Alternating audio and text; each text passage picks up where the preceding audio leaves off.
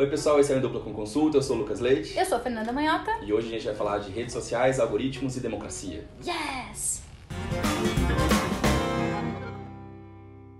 Aproveitando que você já está por aqui, aproveite para curtir o EDCC nas redes sociais, vão aparecer aqui para vocês todos os dados. Aproveita para seguir o Lucas, me seguir e também para se inscrever no canal, ativar as notificações, deixe o seu comentário e use a nossa hashtag EDCC Responde, que está aparecendo aí para você, para deixar sugestões, dicas, reclamações, comentários e se engajar com a gente aqui no canal. Para falar sobre esse assunto hoje, a gente chamou uma especialista muito querida, maravilhosa, a Gabi Tessitori. Fala pra gente então, conta pra gente quem é você, o que, que você faz. Eu sou a Gabi Tessitori, eu sou professora de comportamento contemporâneo na FAAP, sou originalmente formada em cinema, mas fiz minha pesquisa de mestrado em pós-modernidade e atualmente eu pesquiso redes sociais, algoritmos e democracia. Ela pesquisa você, cidadão, que está aí atrás dessa tela, digitando esses negócios aí no Google, entendeu? Essa é a mulher que estuda você, olha lá. Olha só. Você que espalha fake news, por exemplo, a gente vai explicar por que, que você faz isso. Pois é, você que fica aí na Deep Web, enfim, que tá vendendo seus dados para bases aleatórias. Vendendo não, né? É, quer dizer, estivesse é, vendendo. É, tá, tá, dando tá de graça. Tá dando de graça.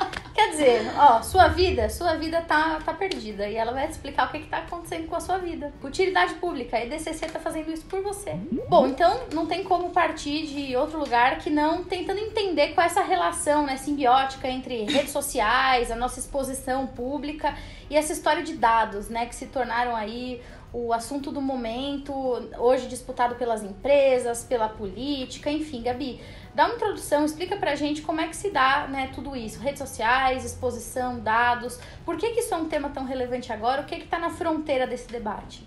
Então, a gente começou a ter uma noção maior de como do impacto disso é, na política especificamente, para fora dos limites da publicidade, porque os dados e o que a gente chama de ads, né, Google Ads, Facebook Ads, já são utilizados pela publicidade já faz um bom tempo, né? Já faz acho que uns 10 anos pelo menos que a gente tem aí a economia do Big Data. Então os dados são importantíssimos para mapear público-alvo, para mapear exatamente quem é o seu target, para você disparar uma mensagem usando sobretudo então as plataformas digitais que seja certeira é, para você encontrar quem é o seu é, consumidor. O seu consumidor final. Então a publicidade, isso já é um mecanismo utilizado que, que se chama segmentação, estratégias de micro-targeting. Então você vai procurar exatamente, vai refinar muito a sua, sua seleção de características a fim de encontrar quem é de fato o seu consumidor final. E isso a gente já recebe, isso a gente já percebe há muito tempo, desde as buscas que a gente faz no, fazia lá atrás no Google e aparecia no seu Gmail, uhum. hoje em dia já está no seu Instagram, já está no Facebook, já está, enfim, em todas as plataformas.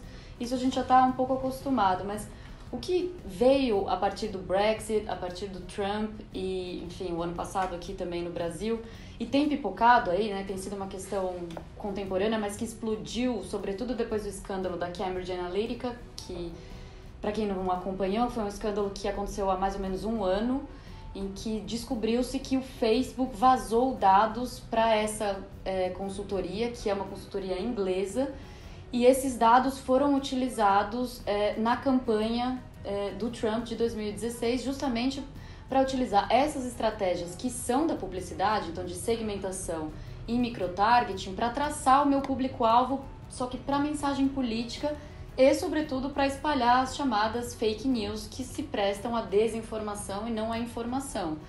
Então daí já, pra, já dá para entender o impacto que isso teve na política e nas próprias redes sociais e, por fim, na democracia, né? A gente começa a ter outros elementos que estão em jogo aí no que a gente chama de formação política da vontade, né? Então eu estou sendo influenciado por é, notícias que não são notícias, então eu saio da, daquela lógica que a gente tinha de argumentação minimamente racional, né, baseada em razões. Então, quando a gente vê, por exemplo, a campanha do Brexit, é, o pessoal que estava in, que era para ficar, tava, construiu toda uma campanha em cima é, de argumentos racionais. Então, vamos falar para o leitor como que vai ficar a economia pós-Brexit, o quanto ele vai sofrer, qual que vai ser o impacto anual.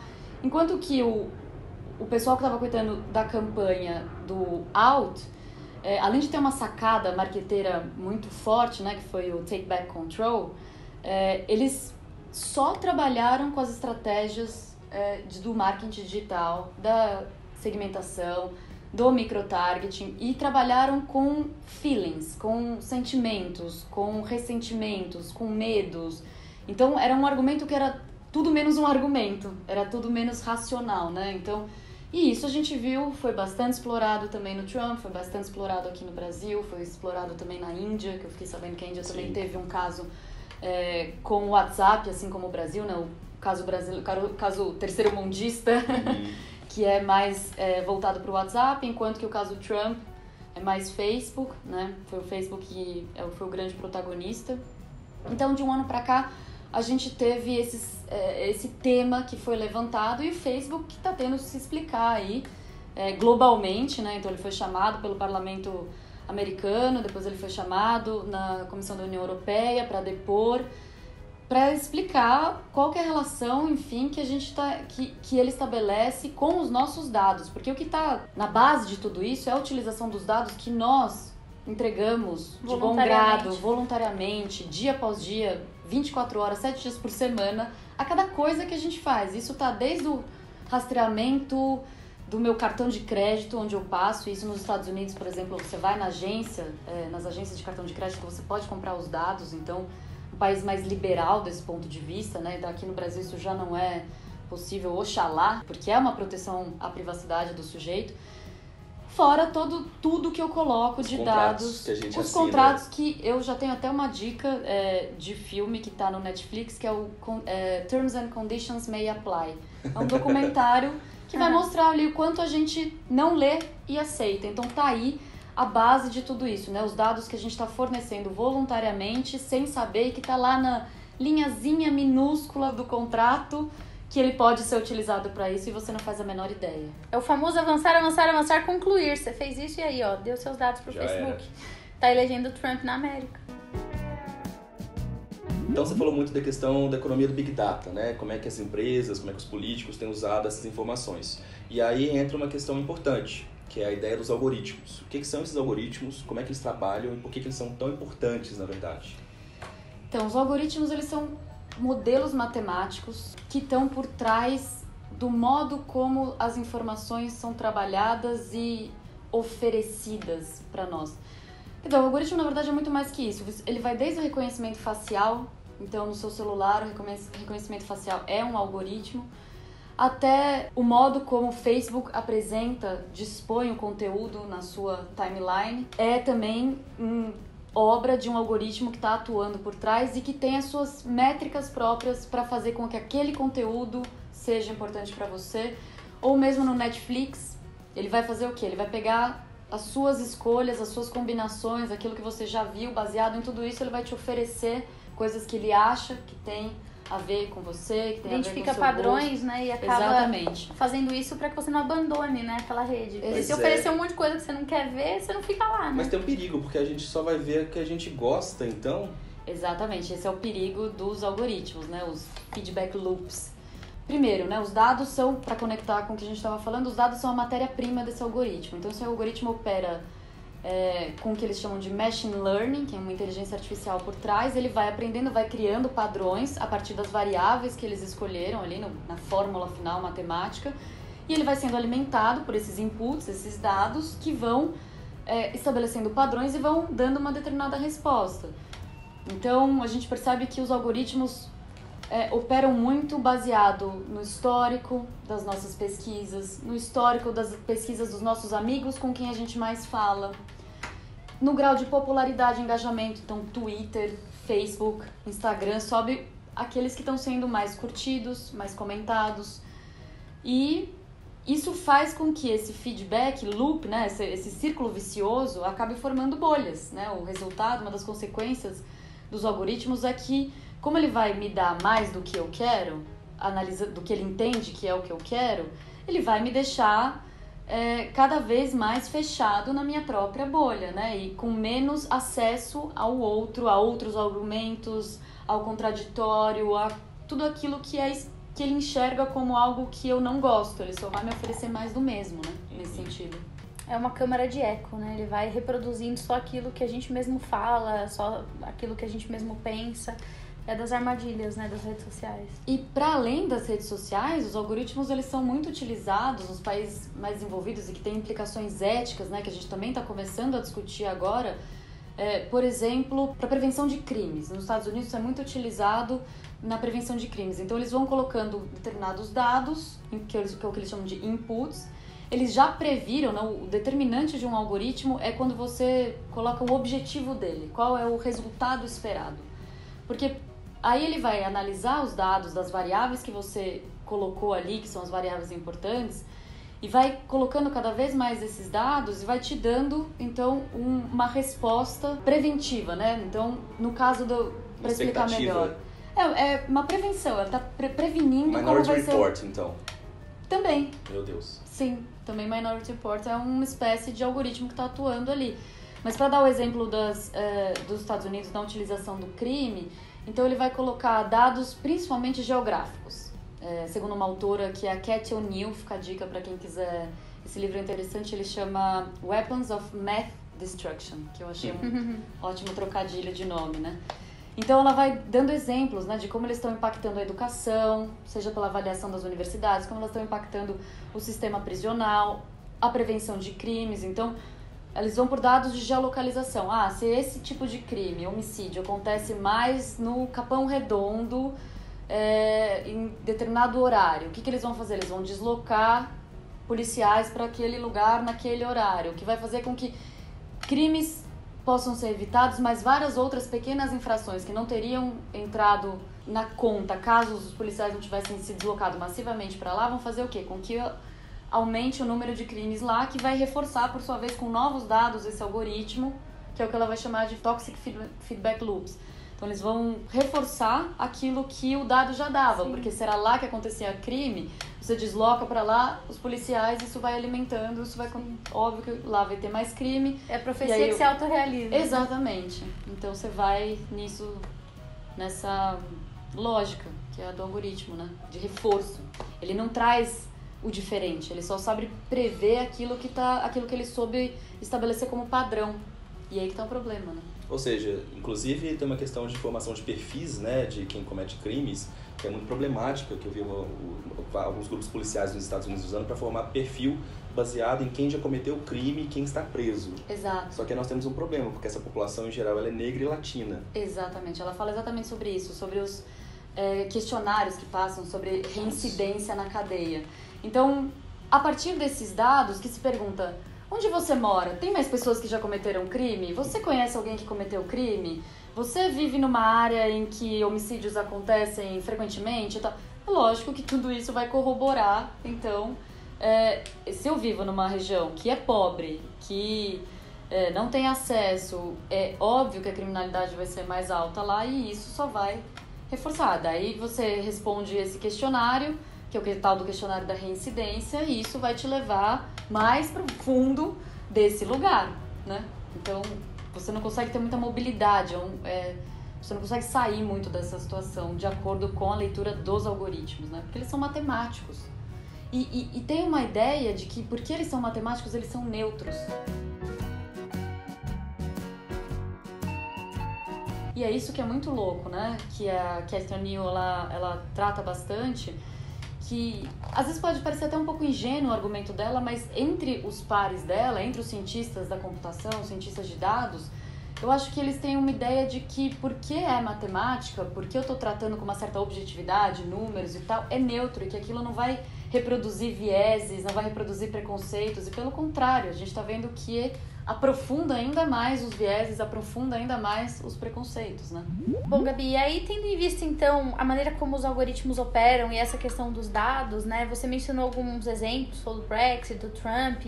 Como é que é, essa realidade, de forma mais direta, tem é, afetado né, a democracia? Qual, qual, é a relação disso com a democracia? De que maneira isso fragiliza instituições? De que maneira isso afeta as nossas decisões? Né? Qual a relação que você vê que, que merece destaque? Então, como eu dizia, é, essas técnicas que a publicidade já utilizava, então de microtargeting, de segmentação, de disparo de mensagem online, de ads, né, como eles chamam, foi utilizada e isso veio à tona, sobretudo com o Brexit, com o Trump e também, enfim, agora com nossos casos terceiro-mundistas, para assim colocar.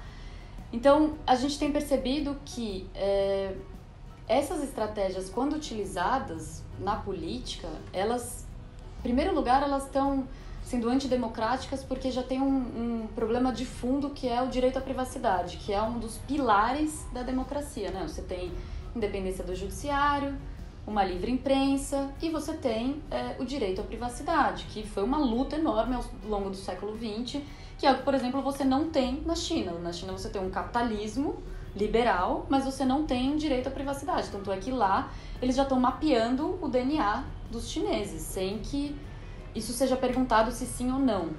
Sistema então, de reconhecimento facial, na, no sistema de, sociais, é, né? aquele sistema de câmeras públicas. Câmeras assim. públicas com reconhecimento facial, como dizia, são algoritmos também. Então, tudo isso a China vai sair na frente dessa corrida tecnológica, né, contra os Estados Unidos, porque eles não têm o direito à privacidade. O que segura que isso não aconteça, pelo menos aqui nas democracias ocidentais, e que é a briga que está se travando contra o Facebook, contra o Google. Então a União Europeia já multou duas vezes o Google só no ano passado, é, pela questão do direito ao esquecimento, enfim, várias questões que estão. Aliás, a União Europeia saiu na frente né, com uma legislação sobre a proteção aos dados o ano passado. E os Estados Unidos, por ser um país mais liberal, tem mais restrições a fazer regulamentações desse, dessa natureza, né?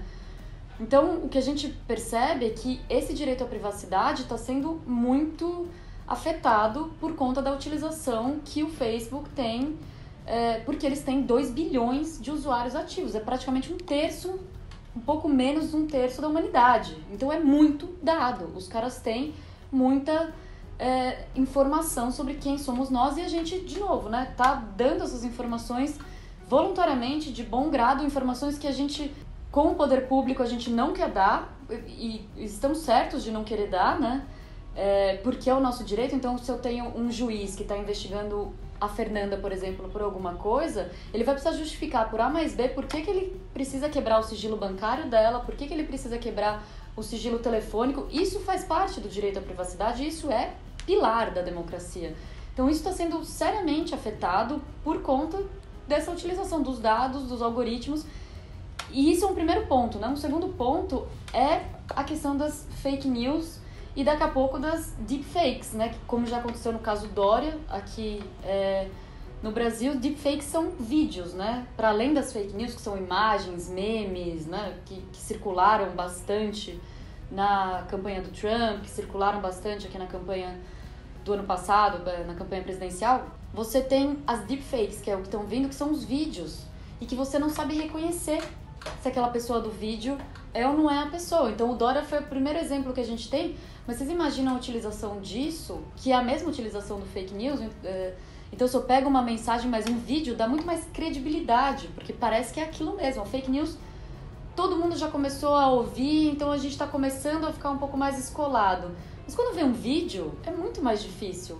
E é muito difícil reconhecer, dizer se aquele. Até hoje a gente não sabe se era o Dória de fato ou não. Não se chegou a um consenso sobre isso. Agora você imagina um político pegar e faz, difamar o outro, falar, ah, então o outro político X vai cortar o Bolsa Família se ele for eleito. Eu pego essa mensagem com as estratégias de microtargeting segmentação, disparo para o Nordeste inteiro essa mensagem. Qual é o impacto político disso? Qual é o impacto político na formação política da vontade do sujeito que é impactado por essa mensagem e não sabe dizer que isso é mentira, porque é um vídeo, tá lá, é muito mais difícil. Então, o impacto na democracia, para além do direito à privacidade, que é o, básico, né?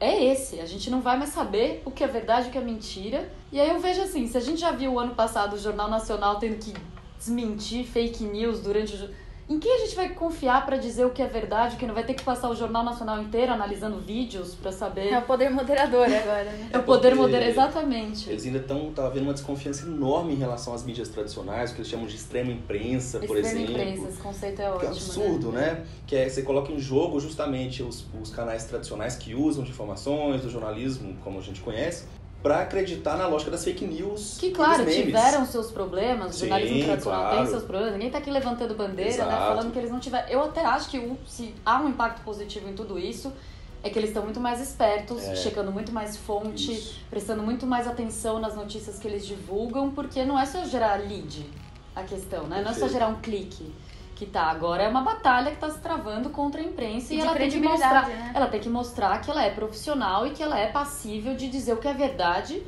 e o que é mentira. Porque senão que no meio dessa loucura que viraram as redes sociais, do Twitter e de tudo isso, como eu vou separar, né, o joio do trigo? Como eu vou dizer se aquilo é verdade ou não? Só que a maioria das pessoas não tem acesso. Você não tem cinco, você não assina o Estadão, a Folha, o Valor e mais dois jornais para checar a fonte. Ninguém tem o hábito de checar a fonte. Esse foi o que o, o que o caso brasileiro mostrou ainda.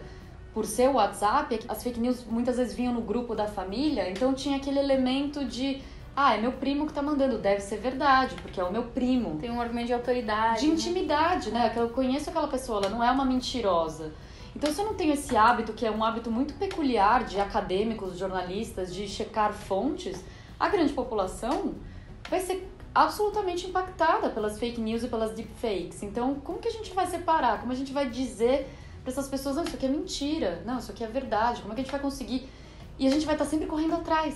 E quem Porque- é essa figura de autoridade que vai ser considerada legítima, né? Crível. Pra dizer, uma pra vez dizer. que a extrema imprensa não é mais, a outra tá disparando fake news pra tudo quanto é lado, então, que- exatamente, primeiro quem vai ser autoridade e o segundo, que eu- talvez seja tão difícil quanto como a gente vai chegar nessas pessoas que já receberam essa notícia, já receberam o vídeo, já receberam a foto e já se convenceram.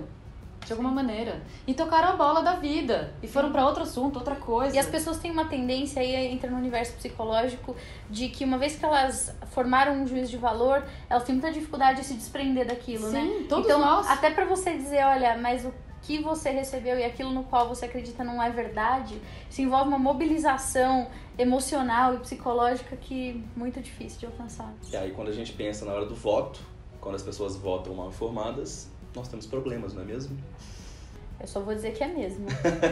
Eu não vou dizer nada. Eu só falei, só dei o dado aleatório. O que, que você pode fazer com isso é a interpretação sua. O resto tá na- nas letras miúdas aqui, avançar, avançar. Tipo o contrato concluir. que você assina. É. Então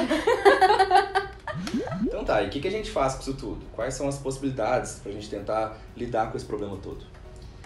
Então, como a questão dos dados e o direito à privacidade é o que tá. Os dados são a matéria-prima de tudo isso, eu acho que nós, como sociedade civil, uma vez que a gente começou a perceber já faz um ano, é, um, né? Dois, na verdade, três, que vai fazer Trump e Brexit.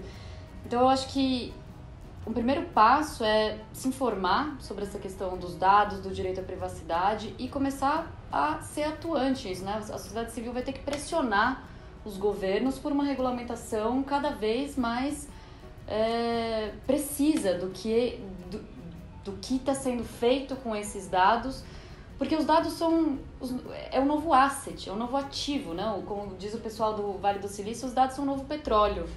Então eu tinha as terras como grande ativo econômico durante a Idade Média, propriedade privada, indústrias e agora eu tenho os dados. Rico é quem tem dados, meu amigo. Exatamente, rico é quem tem dados. Então, eu quero ter a propriedade privada dos meus dados. Eu tenho direito a ter a propriedade privada dos meus dados. E eu acho que isso, nem que eu tenha que pagar pelos serviços, eu prefiro pagar por um Google, porque na verdade é isso, os serviços não são de graça. De graça são os nossos dados. Aí que tá a questão. A gente acha que é de graça, mas o produto somos nós, né? Que estamos ali doando dados o tempo inteiro. Isso é genial. Tem, tem um pessoal que discute isso né, na literatura, que quando é de graça o produto é você. Exatamente. Então, eu acho que a batalha é em torno da proteção aos dados é, e da propriedade privada dos dados. Eu vou decidir o que, se eu quero ou não vender. Se você for vender, você tem que me avisar, eu tenho que concordar, eu tenho que estar ciente e um concordar hum, que não venha num contrato ininteligível, num juridiquês que eu não entendo, muitas vezes em inglês, Em que letrinhas eu- muito pequenas. letrinhas miúdas e que eu vou dar o aceite porque eu tô com pressa e quero fazer alguma coisa. Então a gente tem que começar a prestar atenção nisso e como a gente vai se posicionar contra isso. A organização, por meio de instituições, caso da União Europeia, a ONU, às vezes trabalhando em algum sentido assim, pode ser uma das possibilidades, né? Pode, já é, né? Eles já fizeram a primeira legislação, que segundo alguns especialistas tem diversas falhas e vai ter, não, não tem como, ela ficou bem extensa, pelo que eu sei, ela tem mais de 100 artigos, mas já é um primeiro movimento de resistência de falar, pera lá, aqui na União Europeia você não vai agir como você age em outros lugares. E o que é um problema difícil de, de lidar também, porque não é um problema nacional, é um problema global. É, Então o. Google, exatamente, o Google tem a sede no, na Irlanda, mas o servidor é na Ásia e, a, e as leis são dos Estados Unidos. Então, como é que você vai mediar? E a Fernanda tá conflitos? aqui no Brasil. E a né? Fernanda tá no Brasil, Aí exato. lascou, comprando um negócio lá na Suécia. Exatamente. Então fica difícil para o direito internacional mediar todas essas instâncias. É um conflito global.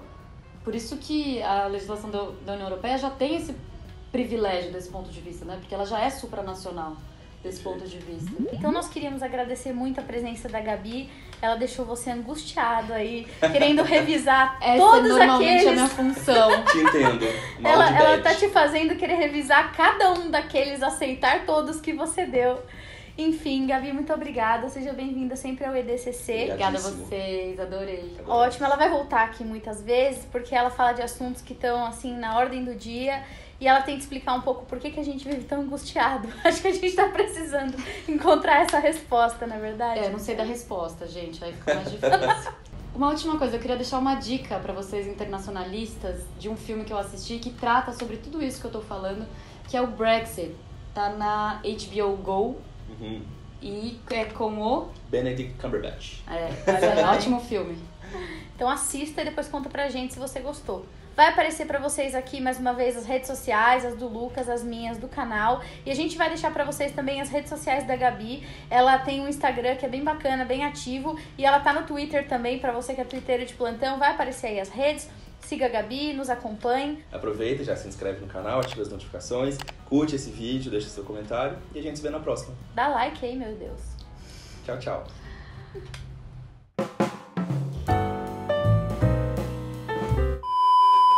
E aí tem um papel. Bom, deixa É eu mesmo, começar. nada de nada. Que bosta, Eu já pensei assim. do montador tentando cortar no meio, eu já me solidarizei. Boa, é, tá vendo, André? Pensou em você. Oi, eu sou Gabriela. Eu vou te chamar ai, primeiro. ai. Oi!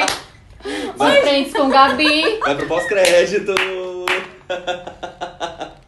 Amo! De frente com Gabi. Isso é muito que merda. Você pode fazer seu canal já, de frente com Gabi. É. Eu vou super apoio. Vamos tentar? A gente pode tentar. Isso é genial, adorei.